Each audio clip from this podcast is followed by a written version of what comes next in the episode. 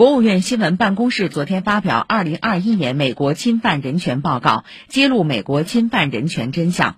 报告称，去年劣迹斑斑的美国人权状况进一步恶化，政治操弄导致新冠肺炎死亡病例激增，枪击事件致死人数再创新高，虚假民主践踏民众政治权利，暴力执法让移民难民的处境更加艰难，针对少数族裔，特别是亚裔的歧视攻击愈演愈烈。